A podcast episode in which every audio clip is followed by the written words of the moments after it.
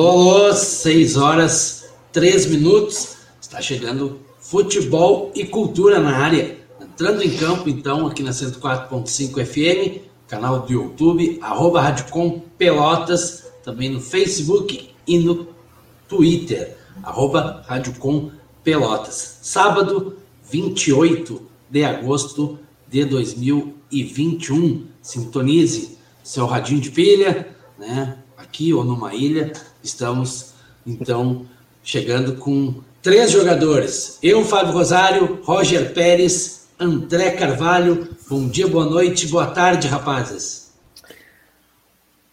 Boa tarde, Fábio, boa tarde, Roger, boa tarde a todos os ouvintes da Rádio Com.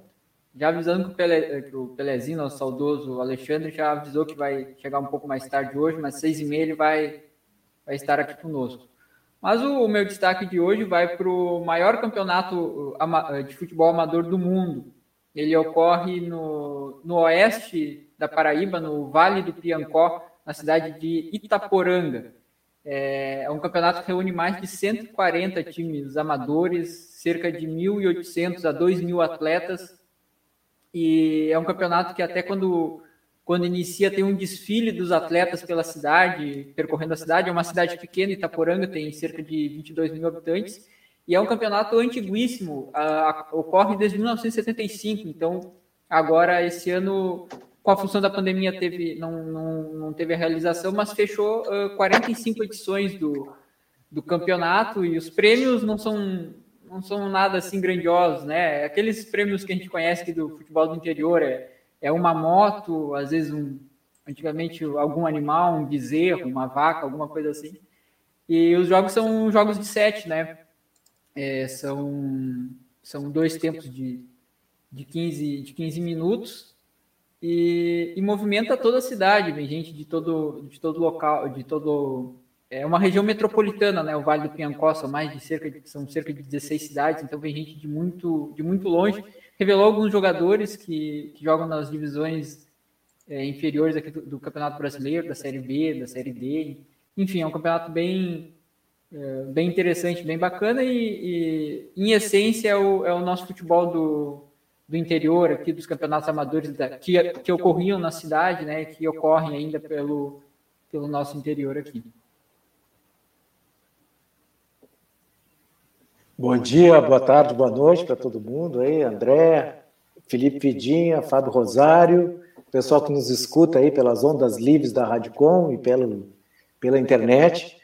O meu destaque é a Série B, né? O meu destaque é a Série B, é, é, trazendo essa questão do, do Brasil, aqui, Brasil, né?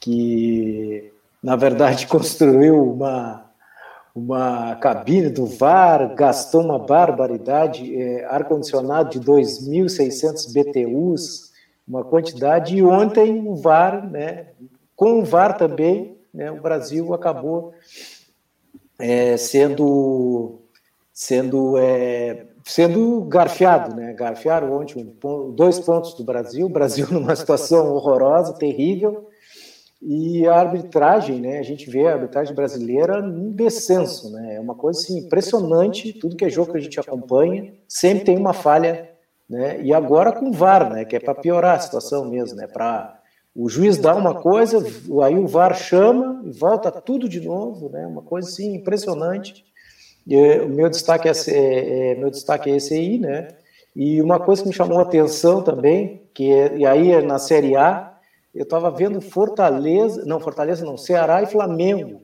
E teve uma falta para o Flamengo, uma coisa assim, impressionante, sim, uma falta para o Ceará. No final do jogo, o Jael se preparou para bater, o juiz terminou o jogo. Então, é, assim, são falhas incríveis assim que a gente vê, né? Parece que é sempre falha é, a favor do mais forte, né? Nunca é falha a favor do, do, do coisa. Esse lance, também... esse lance, Roger, foi o quem apitou o, o jogo foi um conhecido aqui do, aqui nós, principalmente conhecido dos torcedores do Brasil de Pelotas, né, que foi o Voaden, e ele deu a falta com convicção, não havia passado nem mesmo 15 segundos, 16 segundos do apito é, final, era uma falta na meia-lua, quer dizer, uma, uma, falta perigosíssima, e ele mesmo assim encerrou, assim, foi, foi absurdo aquele lance, absurdo. Não, então é, é meu, meu, destaque é esse aí, né? O, a, a arbitragem brasileira é, cada vez, né, cada vez indo para o buraco, né? Cada vez a gente fica com medo. Na hora que eles olham assim, ele vai para o VAR, tu já sabe que tu, teu time vai deu para a bola, né? Tu vai perder, não tem.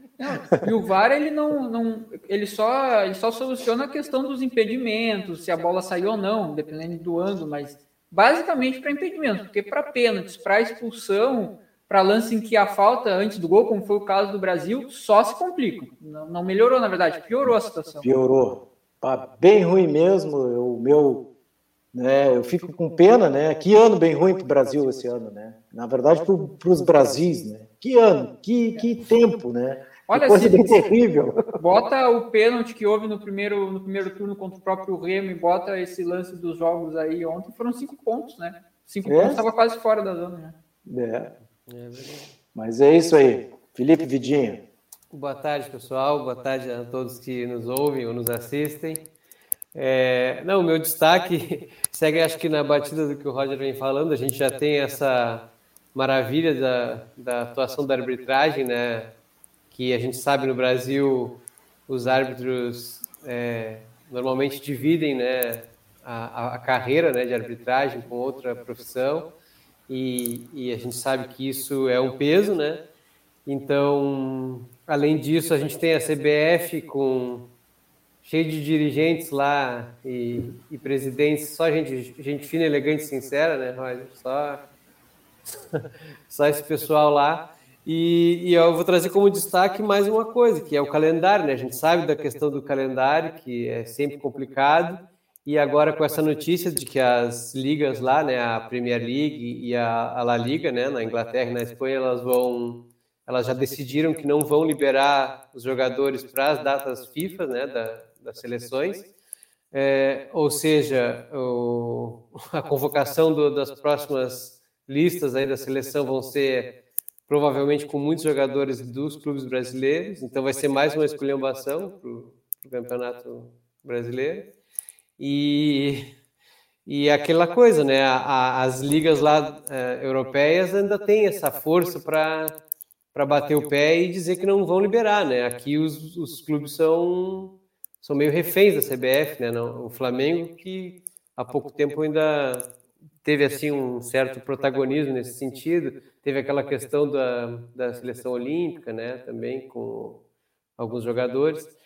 E o meu destaque é esse, como se não bastasse toda a esculhambação que existe, ainda vai ter mais. Né? Tem que torcer para o teu time não jogar bem, Vidinho. Aí não, ele não vai ter é. jogador convocado. Não, tu imagina, né? Daí começa a se decidir a questão do campeonato, os caras são convocados para a seleção, né?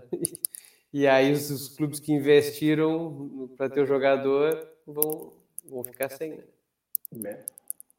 É. Tu imagina o Flamengo tá investindo uma enormidade aí. É, o Atlético, Flamengo. O, até o Corinthians, né? Que agora tá chegando, acho que aí, o Roger Guedes agora chegou, vai chegar o William? Tá chegando. É, é, amanhã o William se decide. É. Mas e parece que tá decidido. O, o, é, depois da goleada que o Arsenal tomou hoje, acho que ele vai decidir. ah, outra coisa importante que essa questão da proibição da, da, da liberação é, é, muito em função da questão da pandemia, né? Uhum. Brasil, né, é, é, um dos países em que a pandemia é fora de controle. E, é polo da pandemia, né? O, é, o dia é polo, né? É. é um polo. Desenvolvimento e, de vírus, né? E é, exatamente, fazendo novas cepas. Né? E aí, uh, claro, os clubes que são da Europa emprestam para a seleção os caras virem jogar aqui, tem toda aquela função né, de quarentena, o cara chega, tem que ter quarentena, volta, tem que ter quarentena, sem contar o risco de realmente infect, é, né, se infectar e, sei lá, ter uma, uma complicação pior até, né, do que simplesmente não jogar, não estar tá à disposição. Uhum. Outra, falando nessa questão da quarentena e da, dos jogadores, trazer um destaque, mais um mini destaque aqui, que é a questão dos jogadores, né, que é um, talvez por essa por essa falta de posicionamento, qualquer posicionamento a gente acaba levando mais em conta, dos jogadores do Internacional e dos outros que, que eu acompanho na, nas redes sociais, só o Moisés e o Tyson, agora não me lembro qual outro jogador, que quando se vacinaram, postaram nas redes sociais é, Viva o SUS, Viva a Ciência, vacinem-se, chamando para vacinação. E já chega notícias de alguns jogadores que não quiseram se vacinar, né? Ah, é? Muito em conta por causa da religião. Qual deles, sabe? Tem, tem. Mas a, a, vacinação, pelo menos aqui no Brasil, diferente de outros países, não, não tem um movimento tão forte do que eles chamam de antivacina, né? Até um amigo lá de Minas Gerais falou que hoje na cidade dele abriu para 18 anos a vacinação e ele passou em frente ao posto, tava a filas enormes, assim, dando, dando volta, assim, com a, com a pessoal mais jovem indo se vacinar. Isso é bom, dá bem. E aí, Fábio, teu destaque? Um dos meus destaques é a volta do Felipe Vidinha, com camisa 11. mas não sabia se ele, mas não sabia se ele tinha assinado com PSG, com Juventus, Corinthians. Na janela, na janela, né? O, a janela não fechou ainda, hein, Vidinha? Vidinha é, tá ali, já já estava preocupado aqui na equipe, mas então tá. Bem-vindo, Felipe Vidinha. Eu estava no na preparação tá, física, o tá, Fábio está longe física. ainda de chegar. Tá bom, tá bom. Vai importante, ter preparação física, as ganha, né? Importante que, importante que tá, já assinou a súmula, está aqui conosco. Faltando só o Alexandre Barbosa, que já deixou o recado que vai chegar um pouco mais tarde. Fuso horário Cruz Alta é um pouco diferente aqui no Rio Grande do Sul, onde está Cruz Alta, mas daqui a pouquinho ele vem vestindo a camisa 9 do Resenha Esportiva mundo dos esportes passa por aqui e eu sigo fazendo o destaque da página do Mídia Ninja, Ninja Esporte Clube, que tem feito uma bela cobertura sobre a Paralimpíadas. É sensacional, não se vê na mídia, na grande mídia, se vê pouca coisa. As Olimpíadas a gente viu muita, muita, muita notícia. Agora a Paralimpíadas a gente não tem visto na grande mídia. Então, Mídia Ninja, vai lá, medianinja.org barra Ninja Esporte Clube e você acompanha na íntegra tudo que está acontecendo, o, a história dos atletas, os jogos, as modalidades, uh, são diversas matérias. Eu destaco uma aqui que diz: conheça quatro atletas capixabas que estão em Tóquio e também ah, conheço o atleta Rafael Medeiros, em busca do ouro na sua terceira Paralimpíadas. Então, o atleta Rafael Medeiros no tênis de cadeira de roda é sensacional o que joga esse rapaz. Então, fica, fica o destaque lá no Mídia Ninja. Outro destaque que eu faço, infelizmente, mas temos que destacar aqui na Rádio Com e também no futebol, que é os números da pandemia. A pandemia não acabou, o sábado no Rio Grande do Sul, aqui na cidade de Pelotas, fez um sábado bonito, sol, temperatura boa e eu vejo muita movimentação nas ruas, bares abertos, restaurantes funcionando com música, casas de espetáculo. Acho que tudo bem, a economia eles precisam voltar, mas os números começam de novo a deixar o alerta vermelho. Painel Conas Covid-19, agora há pouco atualizado, com 24.699 novos casos da doença no Brasil. E hoje, então, 684 óbitos no último período acumulado. E, infelizmente, passamos a marca de 579 mil. 579 mil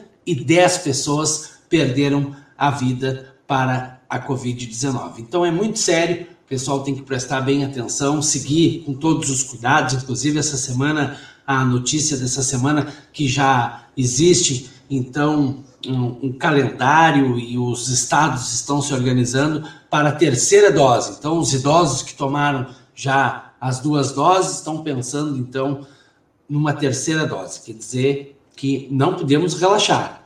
Máscara, uso de máscara, uso de álcool em gel, higienização das mãos e aqueles que puderem, né, não façam aglomeração.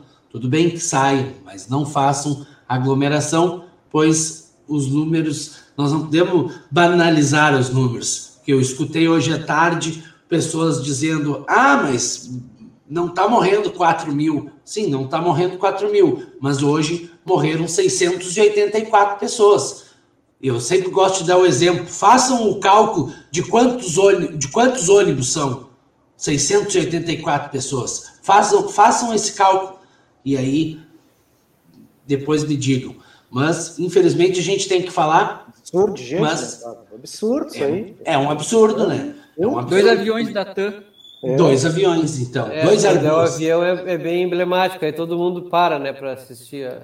Só, só, complementando, Fábio, o que tu está dizendo, eu, eu tenho é, uma filha, né, pequena, e claro, as crianças ficarem em casa, o Fábio também tem, sabe, né, pequena. É complicado. É, estão sempre querendo sair, né, então a gente procura sair com ela dentro do possível, sempre com máscara, se protegendo, né? E, enfim, para poder espairecer, ela sair para a rua.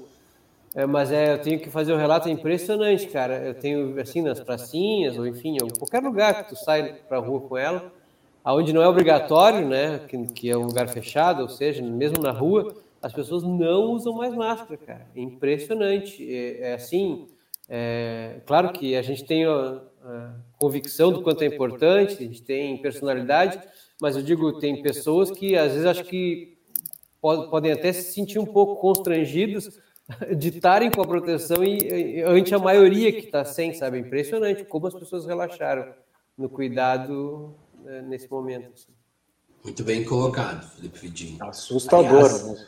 aliás, tem essa gurizada, 19, 20 anos, que estão recebendo imunização e estão se achando mais seguro. Então, não, não são poucos os relatos de quem estava imunizado com a primeira dose e pegou Covid, veio a falecer, está internado. Então, pessoal, se cuide, por favor, e completem a segunda dose. Aqueles que, porventura, não foram tomar a segunda dose, já passou a data de tomar a segunda dose, procure então lá no drive tour da, da FenaDoce, procure a secretaria e se informe no, na página da prefeitura aqui de Pelotas e se informe para saber o calendário. É um ponto importante, a gente precisa bater nesse ponto, porque do jeito que vai, nós, nós eu gostaria muito que nós tivéssemos com 70% da população já vacinada com a segunda dose, que os parques estivessem abertos, que o futebol estivesse aberto. Não é o caso do Brasil, então vamos aguardar e ver como que fica essa situação. E de acordo com as notícias do governo, que eu não vou nem comentar aqui, porque eu só vou dizer uma frase: eu prefiro feijão. Essa é a frase que eu digo no dia de hoje. Eu prefiro feijão. Ao invés de comprar um fuzil, eu vou comprar 5 quilos de feijão. Então, seguimos a pauta aqui. Destaque nosso também principal de hoje aqui aos nossos apoiadores, nossos apoiadores que falamos em nome de Veterinária Piá, novo endereço, Padre Felício 710, aqui no centro da cidade de Pelotas, 33 30 27 15 57, desculpa, 30 27 15 57, pegue seu pet e leve na Veterinária Piá. Dirt Shirt Serigrafia, produzido feito na rua, aqui na Lagoa dos Patos, na Praia do Laranjal. Chama a Janes que ela desenrola a tua ideia no Zap Zap 981 38 9968. Repetindo, 981 38 9968. Esquerdo e Costa Advogados Associados. Esquerdo e Costa Advogados Associados. Dedicação e excelência há 30 anos em defesa dos direitos sociais. No 32 22 10 22 32 22 10 22 Esquerda e Costa Advogados Associados. Também a Parmegiana está com fome? É no Bavária Parmegiana Delivers, no 984056827, 984056827, chama o Dedé e também temos mais um apoiador. Temos que destacar mais um apoiador com melhor coxinha da cidade, melhor doce da cidade, House Cooking. É isso mesmo, Roger Pérez? É, House Cooking. Cooking. House isso. Cooking. Tá aí, ó. Alemão, né? Não soube pronunciar, mas eu sei o endereço. Eu sei o endereço e sei que é bom. A comida é maravilhosa. Na rua Anchieta 1361, ali no centro da cidade de Pelotas, no 3228 8941. 3228 8941. E eu, como sou um cara que me alimenta muito bem, falei das coxinhas e dos doces, mas tem pães integrais, tem bolachinhas integrais, saudáveis, para todo, todos os gostos. É só ir lá. Também vamos destacar aqui o nosso card, nosso card principal, então, desta. Seguimos com o futebol no Nordeste e hoje quem, quem nos acompanhou ali pelas redes sociais, principalmente no Instagram, segue no Insta, arroba futebol e cultura Radiocom, segue no Insta, e nós seguiremos então com a pauta da história do futebol no Nordeste.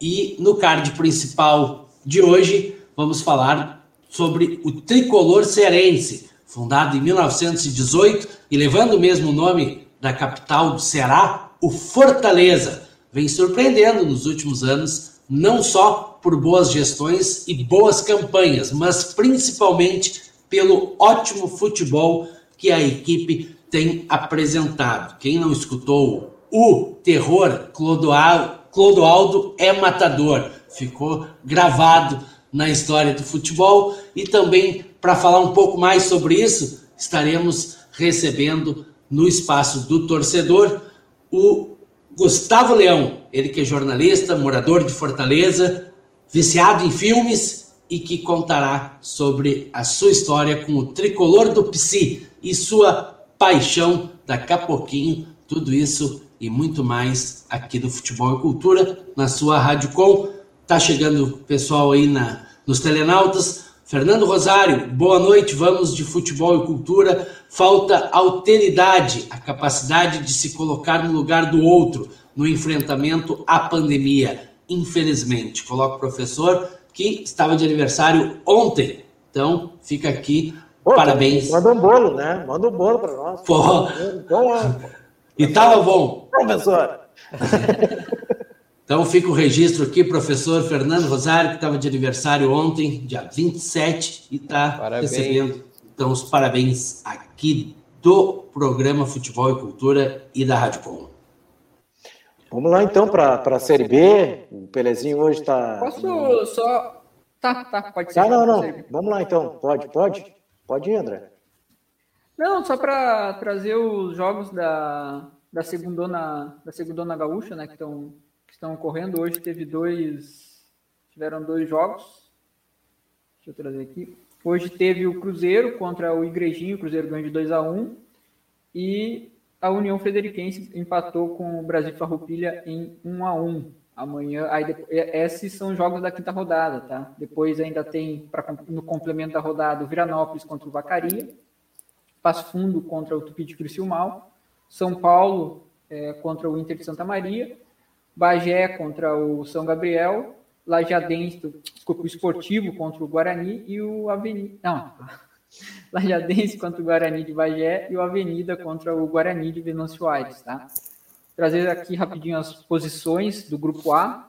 Em primeiro, Veranópolis, seguido de Cruzeiro, Glória e Brasil de Farroupilha. Esses seriam, por enquanto, os quatro, os quatro classificados para a próxima fase.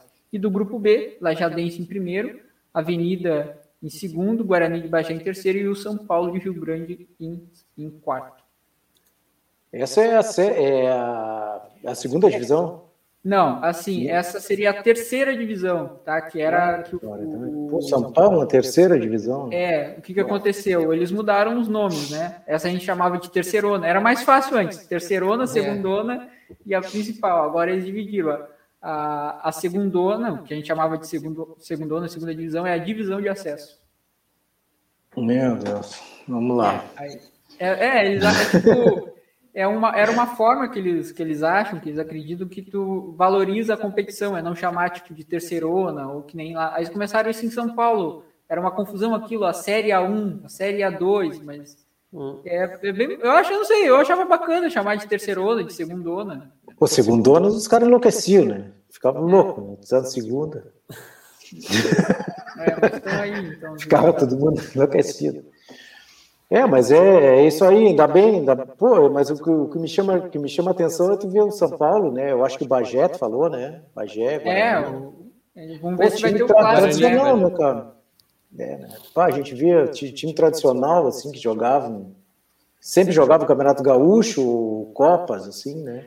Agora imagina divisão... a dificuldade financeira do, do Bagé tendo que se deslocar de ônibus para pagar gasolina. De ônibus não, desculpa, mas jogador se ônibus não vai gasolina, né, mas é diesel, mas mesmo assim é. não tá barato. É, também é, também não tá lá essas coisas. Né? É. é, porque a gasolina tá 7 pila, né? 7, quase 7. Não, lá em né? Bagé tá pior. Lá em Bagé deve estar uns 7 É, lá é o lugar mais caro, né, do país. Pô, né? Lá é mais caro, hein? Pô. E esses times, só para ressaltar, uh, Roger, apesar da, da pouca infra infraestrutura, eles trabalham muito bem nas redes sociais. Isso é uma coisa que, pelo menos, acho que quase todos os clubes do Brasil fazem um, um bom trabalho nesse sentido. Vê, segue as mídias do, do Bagé, do Guarani, é, enfim, de todos esses times. É bem bacana o material que eles produzem. A, as camisetas do, do Bagé também, do Guarani, são, normalmente são, são bem bonitas também. Bem bacana. Mas mesmo. realmente, é, é, tu vê, bom, o Guarani é o maior ganhador ainda do interior, né? Dos campeonatos gaúchos. Pô, até, até ia falar, saiu o livro do Bielsa, né? A biografia do Bielsa, eu tava vendo não? Pela editora Grande Área. A Grande Área, eu tava vendo ali. E que quem comprar o livro, tu ganha uma camisa ou do New Old Boys ou do Leeds, né? Isso como uma camisa do Leeds. Vai bacana, né? Uma... Eu ia preferir a do New Old Boys, viu? Isso, aquela com a marra, né? Que eu... é. Acho que até o Maradona jogou aquela camisa. Ah, bacana. Filho. Mas, gente, vamos, vamos falar um pouquinho. Rodando aqui embaixo. Tá hum. rodando aqui embaixo. Segue no Instagram, arroba Futebol Cultura Radicom e pede a tua camisa oficial do Futebol e Cultura. Vai ter um desconto se pedir lá pelo Instagram. Olha, pô, Bona dominou isso aí um jeito aí que eu vou te dizer, né? Daqui a pouco vai aparecer um Pix aí, gente. Olha aquele. Nós só estamos esperando liberar. O Pix já está quase pronto, só precisamos liberar o número de telefone que vai aparecer aqui. Vai aparecer. Então vamos lá, vamos para a série, pra... vamos para a série B aqui. É, é, quarta-feira teve, quarta não, terça-feira, dia 24, teve uma rodada, já teve a 21 primeira rodada da série B. Guarani 3, Operário 0. É, Vila Nova 1, aí quarta-feira, Havaí 0. Confiança 1, é, no Batistão. E o Goiás 2, né? Goiás virou. E ontem, sexta-feira, Brasil 1, VAR 1. Não, e Remo 1. É, depois aqui é o como é que é o Curitiba jogou contra o Botafogo, perdeu por 1 a 0. Daqui a pouco tem é, Brusque e Londrina, também daqui a pouco. Tem também Sampaio Correia e CSA. No domingo, Náutico, que começou a se recuperar, né? Náutico ganhou do CSA fora, jogou um jogo, vi um jogo, jogo muito bom mesmo. É, Náutico e Vitória, é, domingo, às 16 horas. Domingo também, CRB e Cruzeiro. E também, é, domingo, Vasco e Ponte Preta, esse tradicional jogo aí, Vasco e Ponte Preta. Então eu vou destacar aqui a tabela, né? Como é que está a classificação, rapidinho aqui. Quem passa para a Série A, né? Que é o Curitiba com 39 pontos, Goiás com 38, CRB com 36 e Botafogo com 35. Botafogo que chegou, né? Guarani está com 33, está na boca ali. E quem está na, na, na zona do rebaixamento é o Londrina com 20 pontos, o Vitória com 19, o Brasil com 14, que saiu da lanterna, e o Confiança com 13 pontos. Então, a Série B que, né, que é, para mim não é a maior Série B, tal, talvez seja, né, a maior Série B, mas eu acho que a, a Série B sempre é boa, sempre é, é bem, bem disputada, e agora, agora mais do que nunca, né, mais do que nunca, muito disputada, muitos times, né, do, do que, vê, que, que sempre, sempre estiveram na Série A, e agora, vamos ver o que, que vai acontecer aí, né? O Brasil, Brasil realmente muito ontem prejudicado pela arbitragem, né? Mais uma vez. Contra Mas o ele melhorou, né, Roger? Não sei melhorou, melhorou. Gostei, gostei do, do, do, do, jogo do Brasil. Acho que é de, dentro dos limites, né, do Brasil, né? Na verdade é isso aí mesmo, né? Esses limites. Acho que o, o camisa 10, vezes que veio do Grêmio, bom jogador. Esqueci o nome do cara. Rildo. Agora, Rildo, Rildo, bom jogador, bom mesmo. Olha, o Grêmio. Eu estava vendo que o Fabrício né, foi apresentado no Celta de Vigo, né? Uhum. Que foi uma. O, todos os jogadores são contratados assim, ou, ou, ou, é pela direção do Celta, ou é um acordo com a comissão técnica. Esse aí foi a comissão técnica que veio aqui ao Rio Grande do Sul e levou o Fabrício pro. Na verdade, é um pedido do treinador, Cudê, né? Que é o treinador do Celta, do, dos, Celta dos, de Vigo. Isso, dos titulares, né, que chama. Né? Uhum. E aí esse jogador Rildo aí me chamou a atenção, bom jogador, né, o cara rápido, né, o cara que, que se desloca fácil. Uhum. E, mas é o diferencial do Brasil, ainda foi expulso ainda, né, numa jogada... Injustamente, olha, eu, né? Eu nunca tinha visto um jogo, sinceramente, sim. Claro, né? Eu tenho toda essa carga aí, porque eu sou, eu torço pro time mesmo, né? Então já de repente até, mas eu vi que muita não, gente. Mas a, a maioria dos jornalistas, tirando o comentarista de arbitragem, que o comentarista de arbitragem a gente não precisa mais levar em consideração, porque nunca acerta. Mas a maioria dos jornalistas ali, a gente até viu o próprio Dandan falando, né? Outros que estavam é. na narração do jogo e outros concordaram uh, no pós-jogo depois que, que não era lance de expulsão. Pois é, não, e como é que fica o time, né? Como é que fica o, o o Brasil mesmo precisava desses dois pontos, né? Pô, o Brasil era ouro esses dois pontos, né? Dois a um. ficava, ficava quatro, né? É. E agora o Brasil tem jogo, bah, nem sei contra quem, mas eu acho que é contra o Vasco, né? A próxima partida. Vamos ver a vigésima, a vigésima segunda rodada, ó. Eu acho que é contra o Vasco a próxima partida. Provavelmente, né? Então é complicadíssimo, né? O Brasil jogava em casa, tinha tudo para para somar mais pontos, acabou né, empatando. Acabou empatando. É, contra o Vasco fora.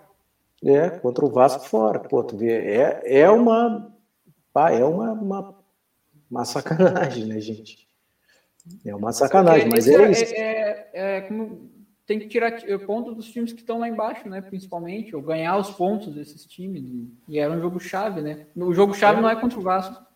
Não, mais que o é Vasco não esteja é, tão superior na Série B, mas mesmo assim, né? Não é um time que vai cair. É, tomara que, é, que essa.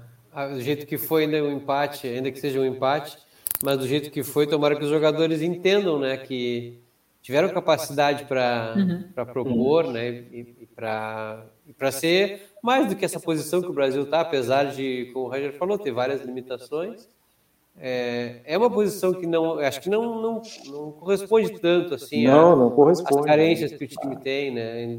Daria para estar mais acima. É, eu acho também, eu acho que podia ter mais, ter mais, um pouquinho, um pouco a mais, sim, né? Vamos dizer, como o André falou, né? É, se somasse esse ponto aí, mais o ponto aquele lá que é. lá no, no é, mais o ponto lá, já estaria já uma, uma boa, boa já estaria pertinho ali para sair da zona do rebaixamento, né? Agora tá, tá mais distante, né, gente? Está bem mais distante, sim. Não vai, não vai ser muito fácil sair. Mas vai ter que lutar jogo a jogo, né, gente? É isso aí. A Série B é mais ou menos isso aí.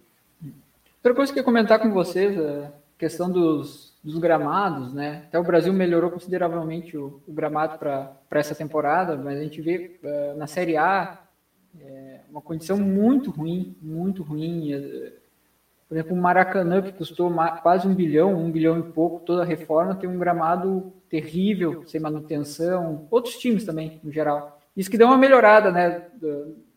O gramado dos clubes de um como um todo, mas estava é, lembrando de uma situação estava vendo essa semana os jogos das equipes reservas da Argentina, né? Que eles chamam é, seria mais ou menos a equipe sub-23. Impressionante a qualidade dos gramados, assim, de qualquer jogo, do, do Platense, seja lá quem for, assim, qualidade muito boa.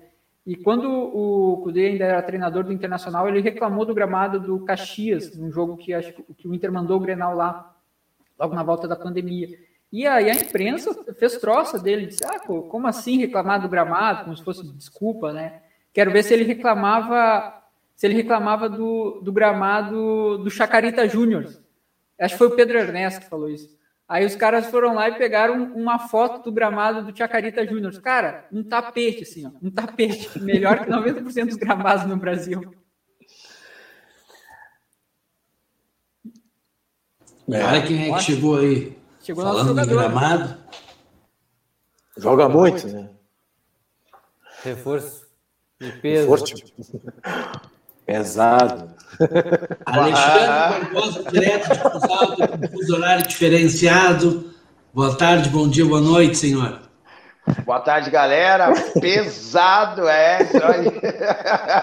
Gostei do pesado, é.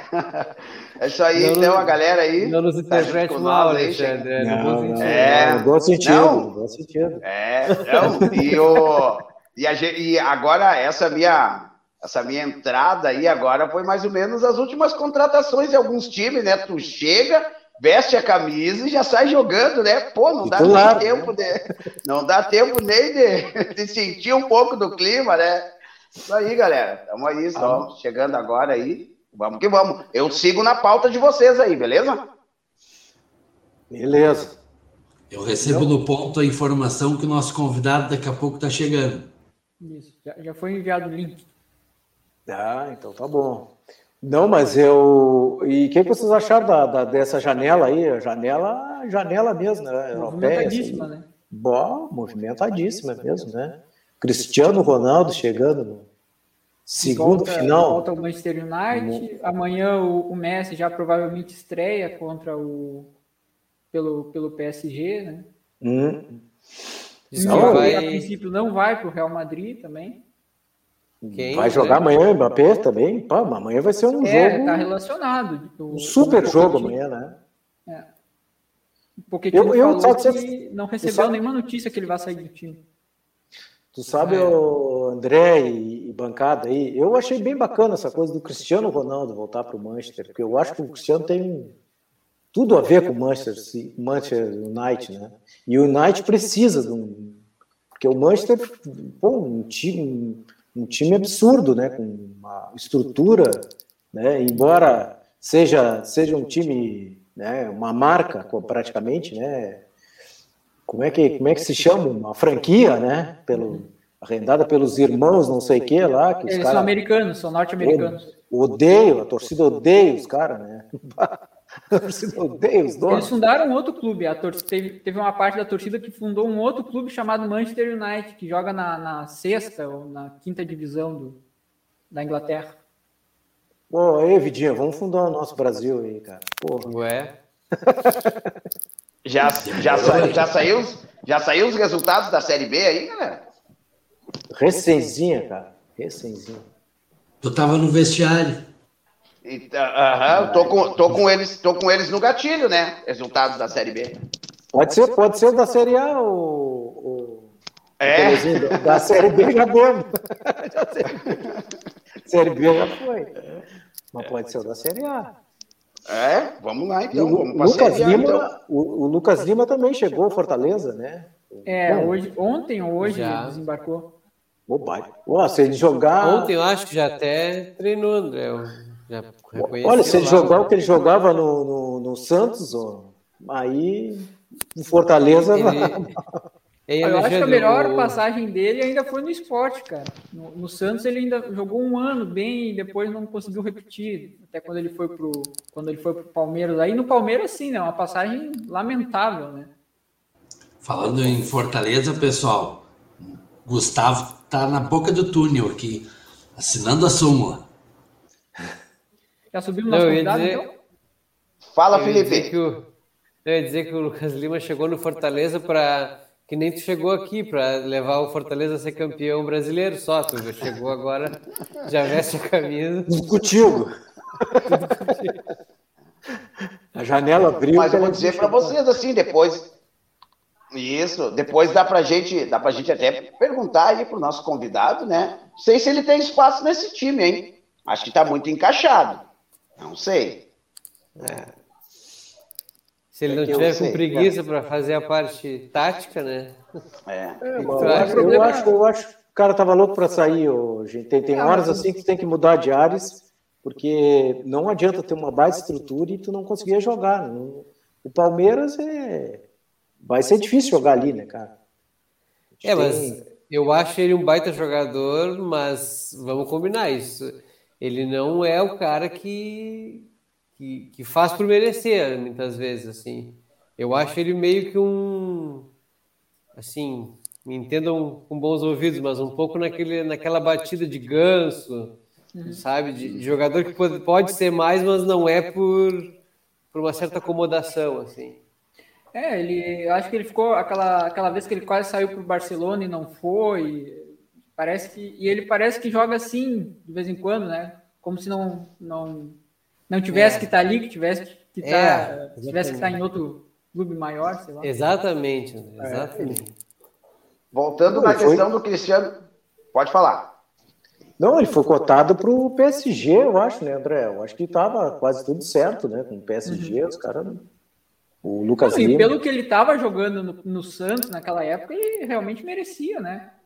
Porque jogou um ano no Santos, por isso que eu digo, né? Se ele jogar o mesmo que ele jogou no, no Santos esse ano aí, aí nós vamos e, ter surpresa. uma baita gestão do Internacional, né? Ele era jogador do Internacional, foi emprestado para o esporte. No esporte, ele já tinha jogado o mesmo nível que ele apresentou no Santos, e mesmo assim o Inter se desfez dele por alguns, acho que 4, 5 milhões, assim, foi praticamente irrisório a, compra do Santos do. Aliás, foi uma. Foi, ele foi emprestado para o Santos e o Santos comprou, né? Pelo, um e naquele, naquele torneio lá, que foi, eu acho que 2 a 2 contra o, contra o Barcelona lá, ele jogou demais, né? Ele e o João Paulo, né? Foi. Damião, foi. jogaram horrores naquele torneio lá, Internacional, do Ibra. É, da, do o Barcelona. Não, da, do é, não Copa não. Audi, Copa Audi. Isso, exatamente. Ele jogou. Eu acho que é ali que ele deu uma, uma despontada, né? É, tem uma, aí, um vídeo famoso, o, o, dia que Damião irritou uh, Guardiola. Damião é, faz um gol de cabeça nos acréscimos, o Guardiola joga um copo longe. E aí tem a, tem a situação da camisa 7 agora no Manchester de novo, né? Será que o Cavani entrega? Como é que é? Qual é que vai ser? Será que o Cavani é, isso, né? Mas tem que entregar, né, cara? Agora tem que entregar. Né? eu venho, eu venho. Não, e vai botar 70, o Palãozinho é... vai botar 70.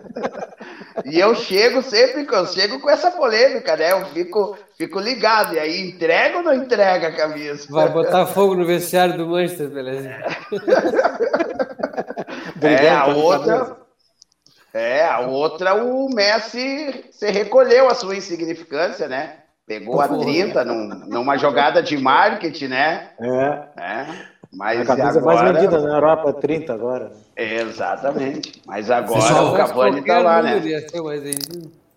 Relógio marcando 6h46. 6h46 aqui na Radicom. Vamos com a temperatura aqui na cidade de Pelotas é 14 graus e 4 décimos noite chegando, temperatura diminuindo, está na hora de nós começar então a nossa conexão. Rio Grande do Sul, Fortaleza, é isso mesmo. Então, chamamos o nosso convidado. Olá, boa noite. Vocês me escutem? Opa, Gustavo, tudo bem? Tudo bem? Tudo ótimo, cara. Seja bem-vindo à Rádio Com. Cadê a Radicom? Obrigado, tá com eco aí. Oi, tá. Não tô conseguindo escutar. Tá ouvindo melhor? Tô escutando, tô escutando. Tudo tranquilo? Como é que tá aí, Fortaleza? Muito frio aí, não? Olha, aqui acho que menos de 25 já é gelo aqui. É gelo. Acho ótimo que é um prazer estar participando com vocês aí. É muito bom essa conexão aqui no Nordeste, é, Sul. E estamos aí para colaborar. Tá certo. Então, então vamos começar então pra, com, a, com, a, pergunta tradicional do futebol cultura, que é sobre que é sobre que te tornou torcedor de Fortaleza. Cara, é, é, como eu, eu é, na infância, assim, eu tenho assim, uma, memória, uma memória de elefante, assim, só contextualizar, assim, a lembrança, a lembrança mais antiga é de 4 anos de idade. Então, futebol, futebol eu, eu torcendo no Vasco, no Vasco da Gama, que, que é, o, é o 90, 90 de ouro do Vasco ali, ali era principal, principal ali com Júnior Paulista, Júnior Perrano, o Edmundo. E comecei a torcer o Vasco, torcer o Vasco justamente por influência do, do meu pai, certo? Gustavo, aí, Gustavo, aí... não tem uma janela aberta aí, não? Uma janela aberta no YouTube? Uma janela aberta? Porque tá dando não, eco cara, aí, eu acho que... Não? não? Só tô com, com o stream aqui aberto mesmo. Muta o teu, muta o teu Roger.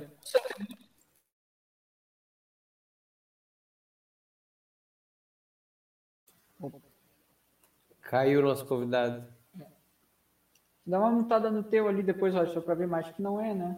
Ou André, de repente ela... também ele pode tentar sem o fone, né? Às vezes vai melhor. Ah, tá. Vou mandar mensagem para ele. Posso, posso largar então a Série A, galera? Então, para gente, a gente preencher vai, vai, esse vai. espaço? Vamos lá, então.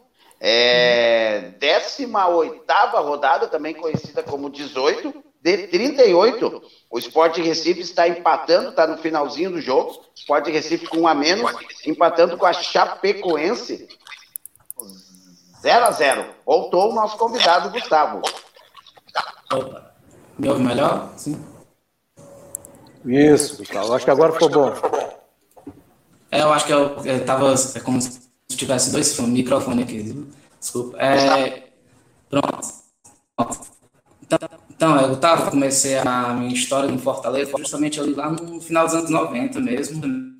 É, eu era, eu do, do causa do meu pai, assim, que sim, que ele é, não exatamente nasceu no Rio de Janeiro, Rio de Janeiro, criado lá no Rio de Janeiro, Rio de Janeiro quando veio quando cá, cá né, sendo por Vasco, sendo por Vasco, a família inteira assim é, é torcedora, torcedora de Fortaleza.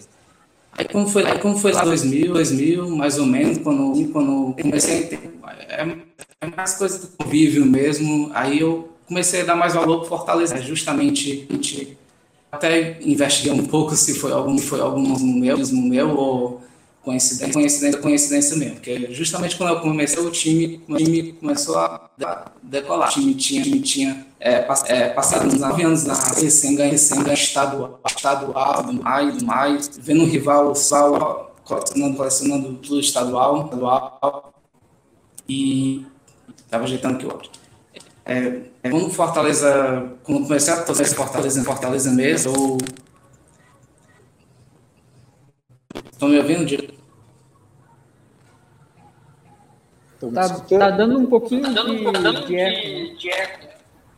Tá dando eco ainda? Isso. Isso. Gustavo, tenta baixar o volume de repente. Volume né? Vou tentar aqui baixar. Tu tá com fone, Gustavo? Tá com fone? Ele tirou, acho, agora. Ele tirou. Oi, tá melhor agora? Tá, melhorou. Parece melhor. É, parece que quando eu falo, parece que sai o eco, né? É, então, eu, quando eu falo no, no, justamente nesse início dos anos 2000, que é o início da retomada do Fortaleza, né? Justamente quando eu comecei a acompanhar de verdade.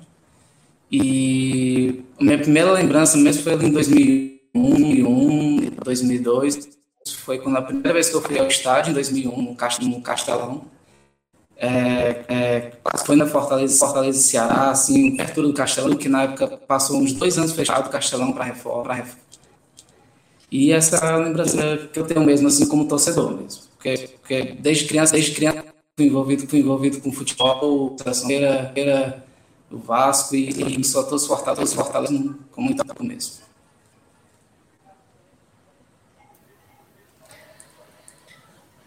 Posso ir eu então, seu Roger? Claro, vai lá, vai lá. Então, Gustavo, o Fortaleza também teve um, teve um momento bem ruim, né? Que ele não conseguia subir, não passou várias, vários anos na Série C, a gente via de longe como é que o Fortaleza poderia estar na Série C, era, era até algo que, que não, não, não entrava na nossa cabeça, até porque também o Fortaleza sempre chegava, né? Chegava na, mata-mata e não conseguia desenvolver. Dessa época que o Fortaleza estava mal, é, até para hoje, para o presente, que ele está disputando, está disputando um título da, da Série A do campeonato. Tu achava que o Fortaleza conseguiria é, retomar, retomar isso, ser, ser protagonista no futebol brasileiro? Cara, na, na época da, da.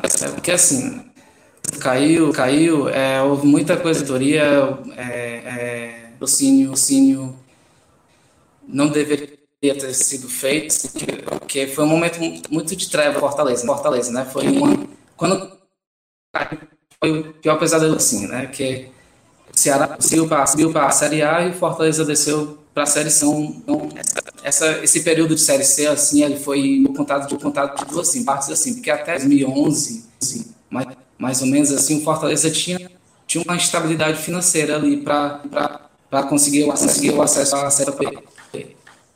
Aí em 2011, justamente foi a, a, o pior da Série C, né? E Fortaleza, Fortaleza investiu o cada contratou praticamente um novo time, sim, é, ali no intervalo da estadual, estadual para a Série C foi um, um novo tratado, inclusive, inclusive o Gustavo Papo, né, Papo, né, que pelo Rio Grande do Sul foi aqui, aqui na C. E, e, assim, foi, foi o pior período, pior período, assim, porque o time praticamente, praticamente chegou na última rodada tentando, tentando fazer uma gol, uma gol, fazer uma gol para a Série D, Série D, né, para não cair para a Série D. Conseguiu, né? Conseguiu, né? O rival o zoa por conta, de, por conta disso, é, que pagou o cheque para o time pegar o jogo, enfim, aquela, aquela lenda urbana folclore, né? Ficou apenas no campo mesmo, ali mesmo, ali, nada nenhuma. E, e ali, cara, ali, cara, esse tempo nesse TC que ficou, ficou 2012, 12, 2013, gerou até uma crise financeira para o clube e o time, ainda, o time ainda sempre tentava, cara. É sempre, ele sempre bate na os anos, os, anos, os piores anos foi esse, 2011 e 2010, se não me engano.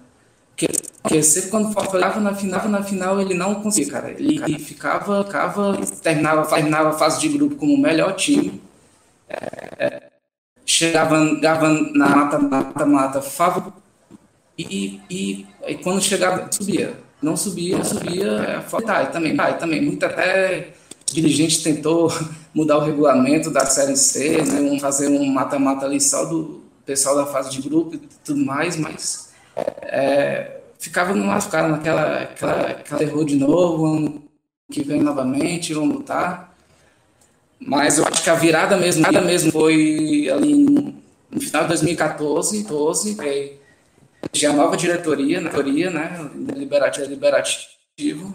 E dessa nova diretoria até um, um diretor de futebol que hoje é o presidente do clube, né, que é o Marcelo Pai, ele, ele foi eleito diretor de futebol naquela época, diretoria, diretoria que foi eleita em 2014, 2014, aí já conseguiu melhorar, melhorar, dar uma estabilidade um pouco melhor para o time ali, porque o time foi campeão cearense, impediu o pentacampeão do Ceará, né, ah, né, aquele os 47 tempo que o, que o Fortaleza foi cearense, cearense né, aquele, né, time 15, que, e no, ano, e no ano seguinte já conseguiu o time eliminar, eliminar na Copa, na Copa do Brasil, a Série C, Série C, né? Eliminou o Flamengo, o, América Mineiro, Mineiro e, o Inter, Inter de final, de final. Aí, aí, novamente, o terror da Série C, que foi, é, é foi Juventude, perdeu isso, perdeu nas oitavas. Aí, cara, foi, cara, foi outro sofrimento de novo. Eu já não aguentava mais, né, cara? Desisti, tinha, tinha bom mesmo ali, mesmo ali, seis, seis. É, não foi, foi eliminado, eliminado não foi nem é, perdendo, foi aquele critério do gol fora, né? realmente jogava, realmente jogava bem, lotava o castelo 60 mil, 60 mil pessoas tudo mais, e mais, aí era, sem, era sem mentira, realmente, realmente, 2014, 2015, 2060, 60 mil pessoas no Castelão, mesmo assim, não conseguiu, não conseguiu acesso. Aí, no ano seguinte, 2017, o já ficou numa crise assim, porque na primeira, na primeira fase da Copa do Mundo, do São Raimundo, aí, na, aí na, Nordeste, no Nordeste, não passou nem na fase de grupos, na Copa do Nordeste, Copa, ou seja, um time, um time renda, renda, não tinha com quem, com quem disputar, era só o estadual, o estadual chegou nem a, chegou nem a final, aí aquele dois sete pronto, sete pronto. O nosso presidente, então, o Jorge Mota, ele até renunciou, renunciou que uma, uma prevendo uma previsão financeira que li com, li com as eliminações recentes a série, a série foi, né, foi então que entrou o Eduardo Girão, na, né, que hoje é senador e vocês conhecem. E, e o, o Girão, ele foi fiel assim, com o time. Foi até o final, é, administrar ali a carreira, salário, mais, mais, e, e quando ele assumiu o time, perdeu o ainda, ainda na fase de grupos, né? O Paulo chamou o Zago, que estava no e por onde, por onde a gente a gente conseguiu acesso. Melhor foi, desse de fora, né? Então, assim, cara, assim, cara, um resumo, né? Foi, foi, foi do jeito, não do jeito, não do jeito imaginado, certo? Foi um jeito, foi um jeito bem difícil, que a gente foi para arrancos, essa, essa, essa, essa série B em 2016, 2017 uma hora boa para ver realmente o, clube. Eu não sei como é que fica por onde se continue, continuasse na Série C. E, e esse cara foi, esse cara foi andando as coisas, tudo mais, é, o Fortaleza. Se, o Fortaleza subisse Série para a Série A, ele ia, ele ia fazer uma boa campanha, assim, porque a torcida chega junto, chega junto, mesmo o plano do sócio que esse implantou, implantou a 15 foi para a saúde do clube. E veio isso, cara. A torcida, a torcida chegou junto, o time contratou, encheu o estádio, é, aumentou o número de sócios.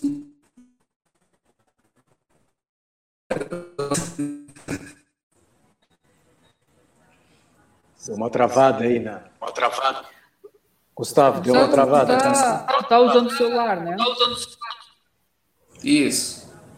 Tu tens outro navegador nele? Como é? Tu tem outro navegador que tu possa usar nele? Quem sabe tentar entrar pelo link com outro navegador?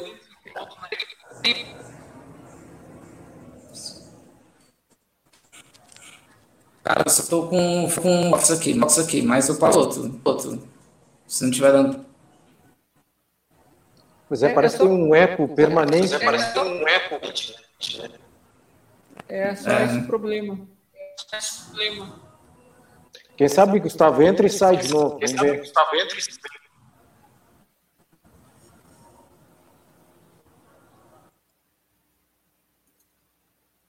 Problemas técnicos. Acontece, né, galera? 19 horas e 1 minuto. Tivemos aí Só um clica no técnico, link né? ali, clica no link e volta de novo ali. Perfeito. Só sai, é isso. Vamos ver. E que história do rapaz, né, com Fortaleza, né? Pô! É. é? Aí, aí nascem os verdadeiros torcedores, né, galera? Pô, Tem que é. ser né? Aí, é, só, na, só na boa é fácil, né, Vidinha? É. É, a gente sabe bem como é. Se sabe. É. Agora o VAR, Vidinha, mais o VAR, né? Pô, tem ah, mais... VAR, gente boa. Tem mais uma coisa, mais o VAR. Pô. É, não, eu, eu, eu, eu ia comecei, fazer. Né? Eu, eu falei para vocês, o VAR na, na, no segundo turno não vai ajudar, porque com, com esse despreparo dos árbitros, eles se complicam mais ainda. Tendo essa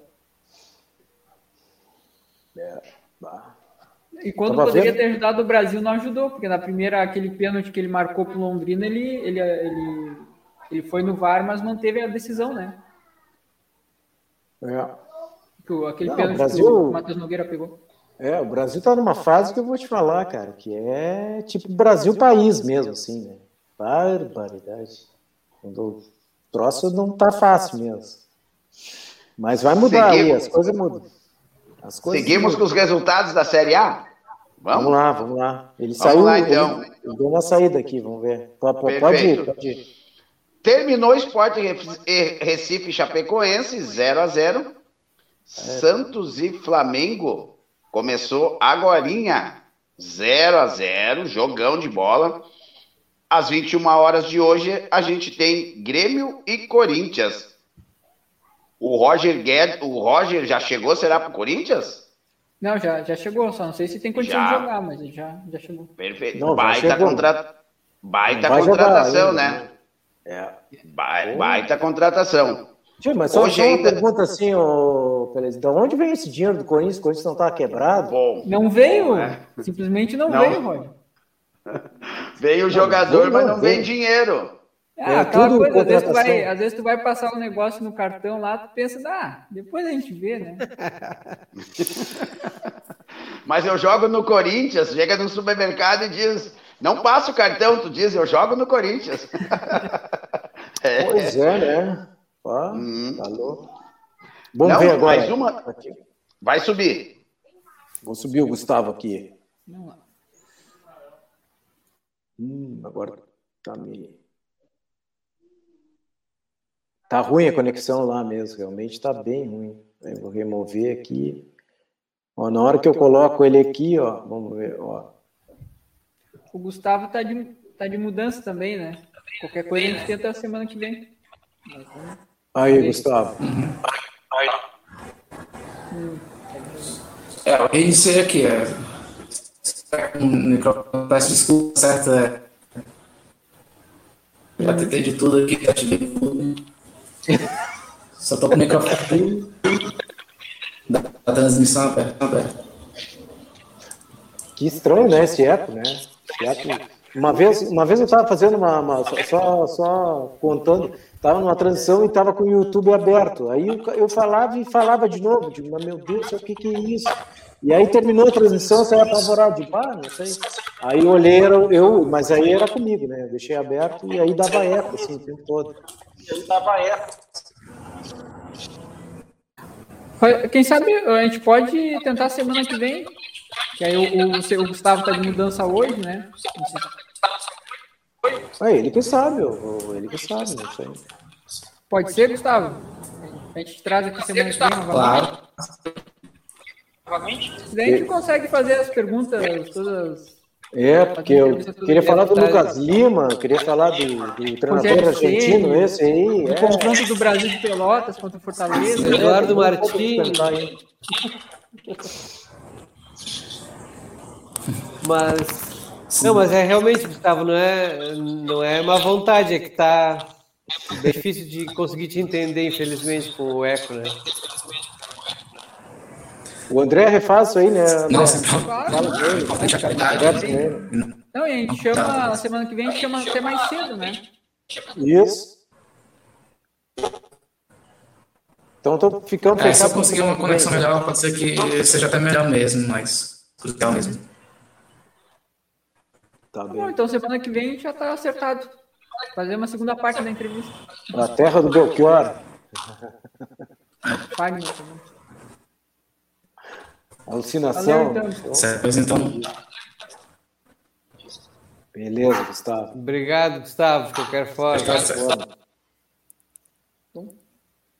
Semana que vem a gente está aí de novo. É, pois é, eu acho que aconteceu alguma coisa, não sei o que, que era. Tipo, acho que alguma uma coisa na conexão. Mistérios realmente. da tecnologia. Mas a gente é, faz os testes durante a semana, a gente vai. Manda o link, já faz uns testes antes. Isso. Então vamos lá para o Corinthians, né? Como é que o Corinthians descobriu o dinheiro? Eu acho que tem, acho que a maior a, a questão é mais a questão do Duílio, né? Que a gente sabe como tipo o Marcelo Medeiros no Internacional quando estava no último ano gastou o que tinha e o que não tinha, né? Eu acho que tem. E a gente sabe, acontece muito de dirigentes, como estão naquele ano, querem ganhar um título, querem ganhar um título, acabam fazendo esse tipo de coisa. Né? É verdade. Das, uma das situações positivas do Corinthians foi ter segurado o Silvinho, né? Porque o Corinthians veio bem, bem mal no começo, né? E eu acho que uma das situações positivas, né, foi ter segurado o Silvinho, né? Silvinho que ainda não tinha né, tido uma oportunidade grande como técnico, está tendo agora, está recebendo alguns, alguns nomes, pelo menos, né? Renato Augusto, já chegou outro rapaz que jogou no Inter e que jogou no Grêmio, o esqueci o nome dele agora, né?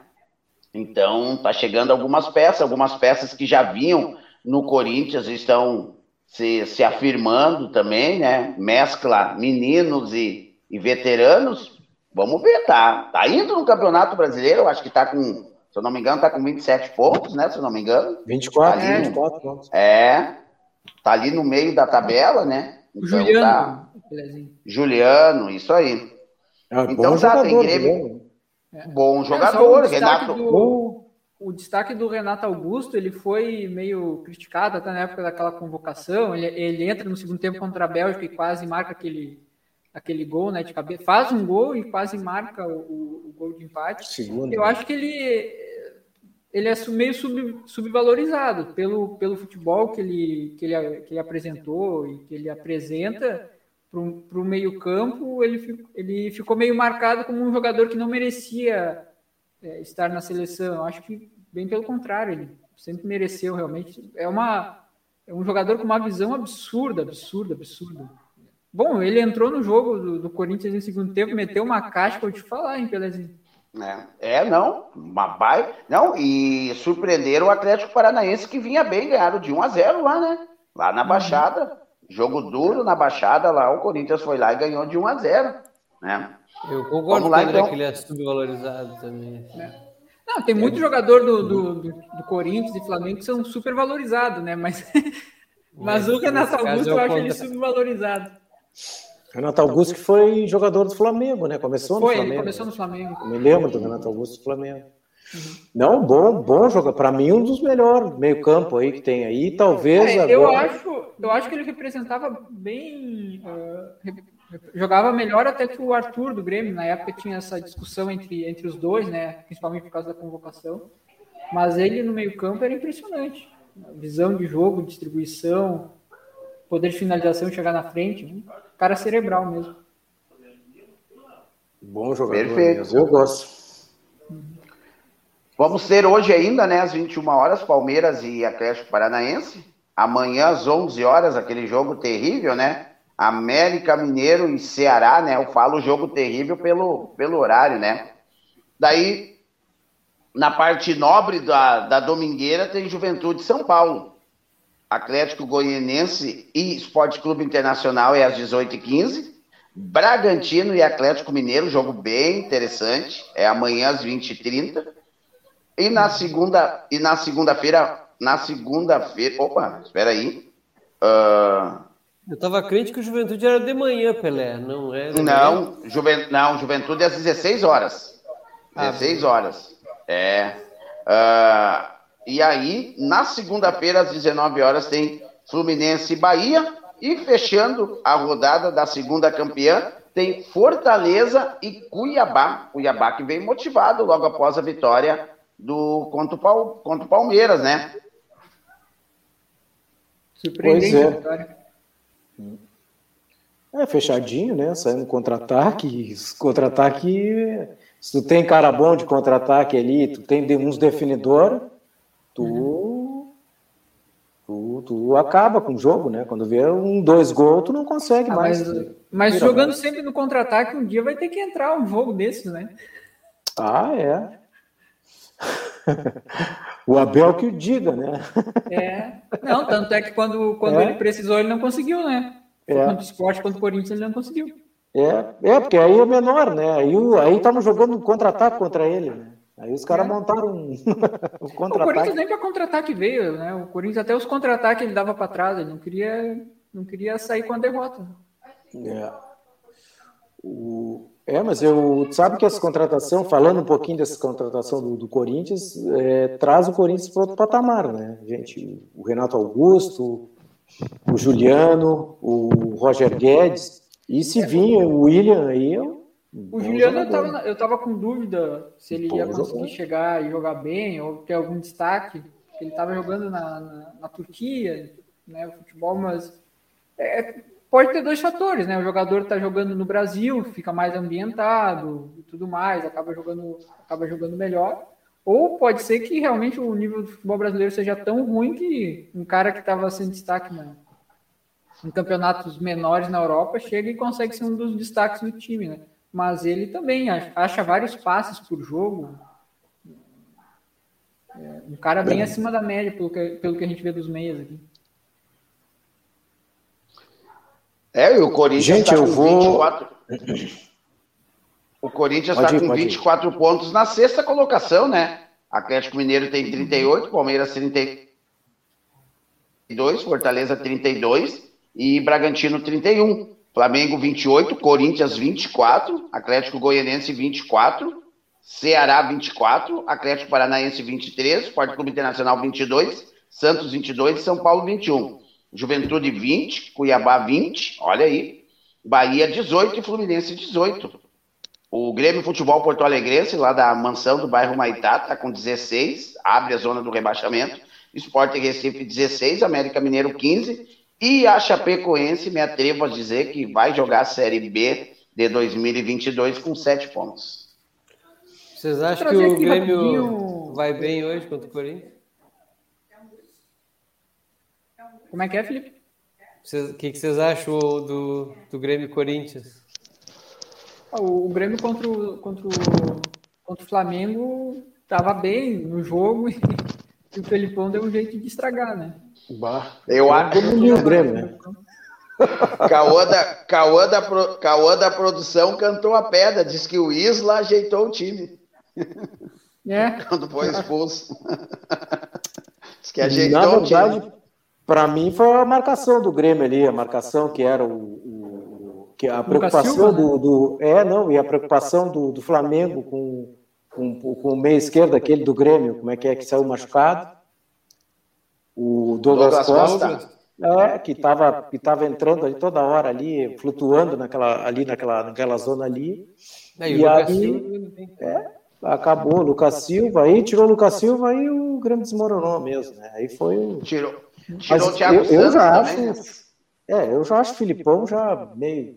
Não, não, não, não falo nem de ultrapassado, né? Eu acho que ah, tem, tem treinadores aí com, uma visão. Ele não consegue levar o nível da equipe, né? É. Isso, é isso é um fato. Mesmo o Grêmio, obviamente, não vai cair, mas ele não vai conseguir disputar nenhum título.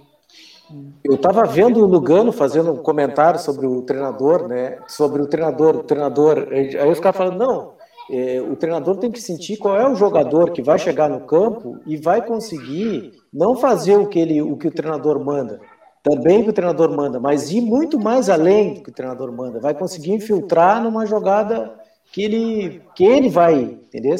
Aí o, o, grande é, momento do treinador é ele saber quais são os jogadores que ele vai colocar em campo ali e vão ter isso aí, vão ter essa, essa visão de jogo muito além do treinador, né? E aí eu disse assim, quem, o, cara, o cara que escolhe ali, escolhe o jogador, talvez é, na, no, o treinador né, escolher os jogadores, talvez essa seja a grande, grande, assim, né? O, a percepção que o cara tenha, né? De chegar e escolher, ó, vou escolher o Messi, o coisa, o isso e aquilo. Bom, esses caras vão chegar lá, vão fazer muito mais do que eu falo, né? vão fazer muito mais.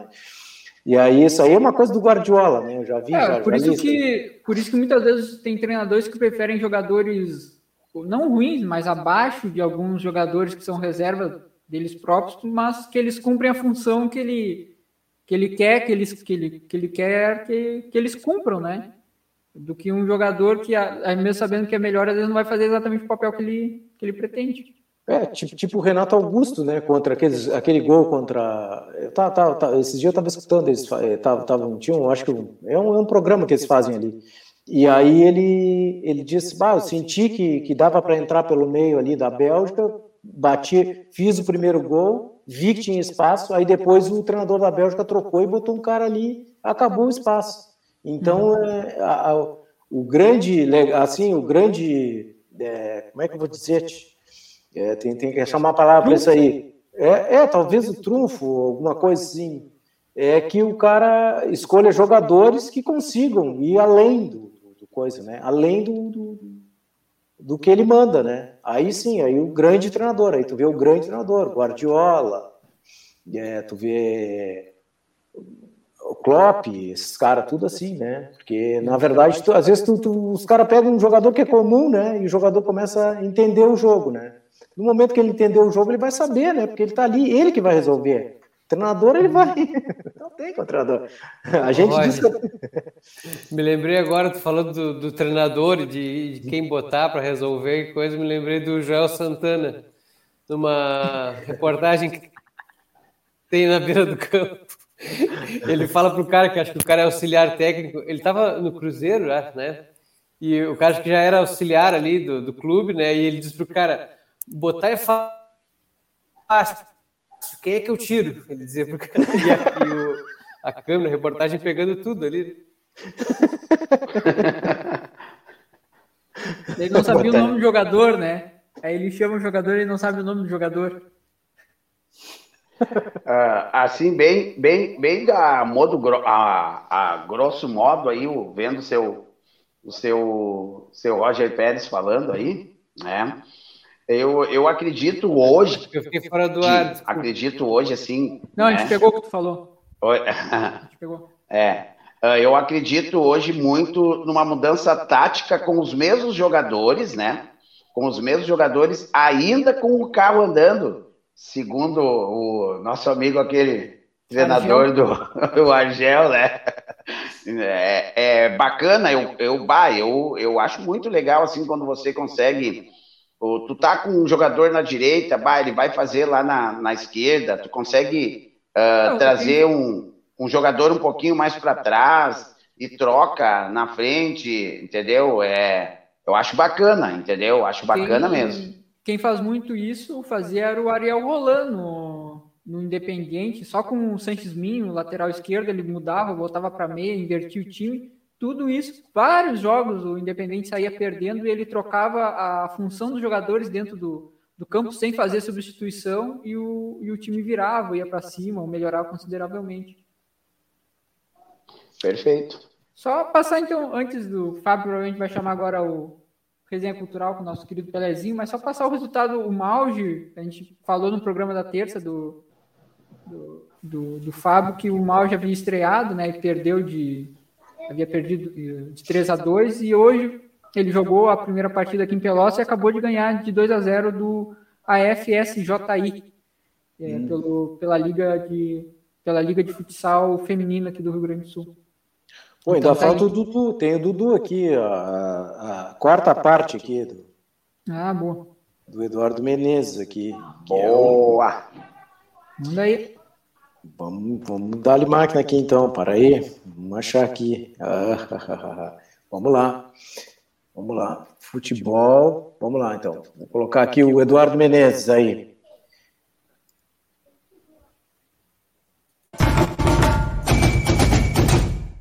Salve, salve pessoal do Futebol e Cultura da Rádio Com, chegando mais uma vez na área para dividir contigo uma experiência literária única. Futebol Só é Sombra, do escritor uruguaio Eduardo Galeano. Esse é o quarto vídeo de uma sequência que a gente fez aí ao longo dos programas, todos os sábados na Rádio Com. Então hoje eu quero te convidar para a gente dar o fechamento, o apito final.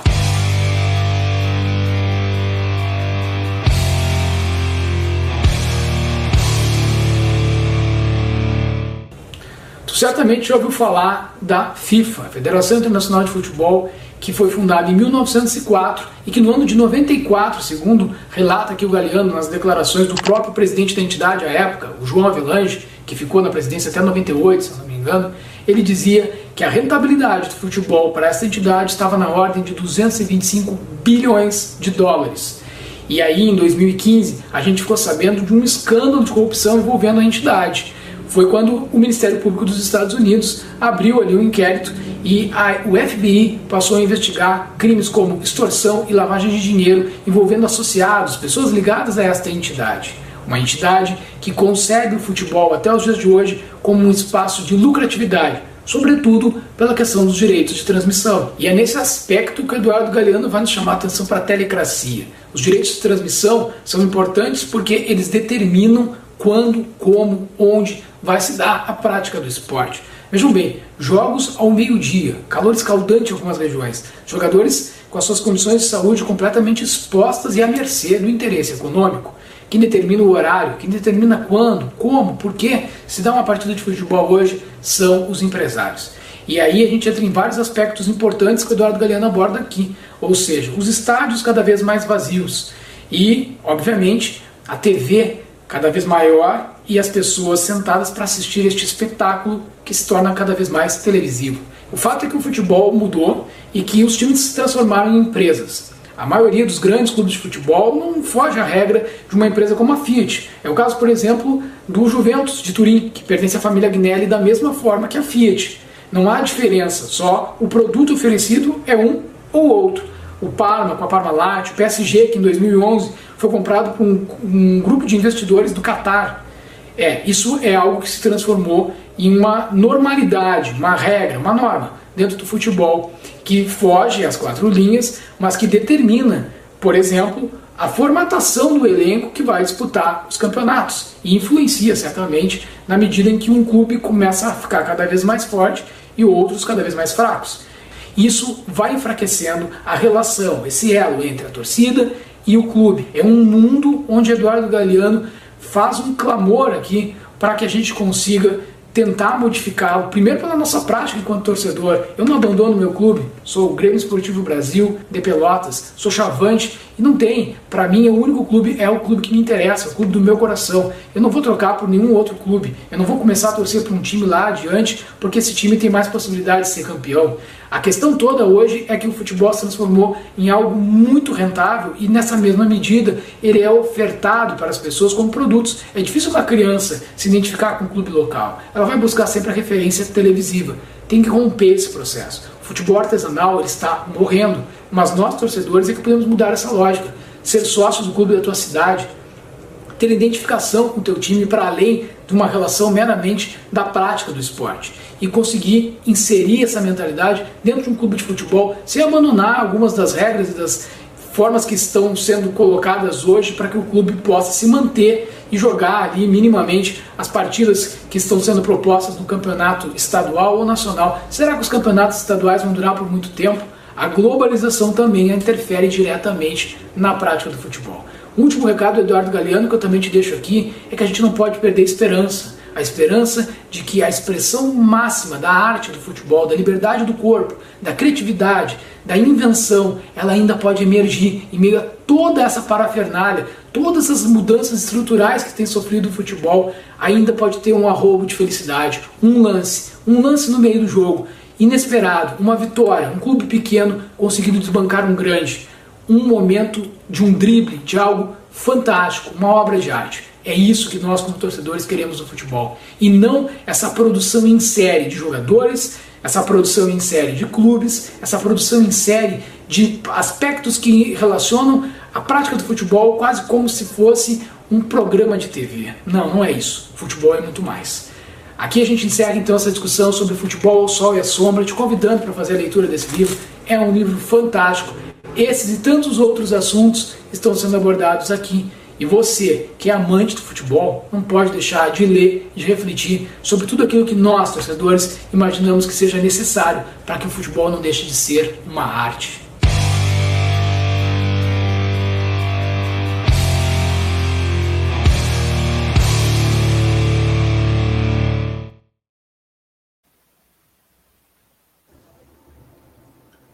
Falou, cara, é, cara é xarope, né? Uh. Ah. Semana que vem é outro livro, Roger? Já sabe é outro, como é que vai ser? Eu acho que é, eu acho que vai ser, não sei. Acho que vem outro livro aí. Sujeitoliterário.com.br e também na página do Facebook. Que camisa, Antônio, aquela ali, hein? Pô. Me serve. Me serve também. Os ouvintes, os telenautas que estiver acompanhando, quiser mandar Cadê uma camisa Vidinha? dessas. E o Vidinha, cadê, cara? O Vidinha, Vidinha teve que se ausentar, teve um, um, um programa de última hora. Mas seguimos o baile 7h27. Ele tinha um. Ele tinha na agenda dele marcado já um programa na é, treinamento, treinamento dele. Treinamento. Ah, tá treinando, eu esqueci. 7h27, tô eu aqui, o Chiru já acordou, vocês podem escutar, não é eco, é o Chiru mesmo. Resenha, resenha cultural, é isso? Bora! Isso, bora, bora! Vamos lá então. É. Valeu, galera. Vamos lá então. Hoje vamos falar nada mais, nada menos que dele, né?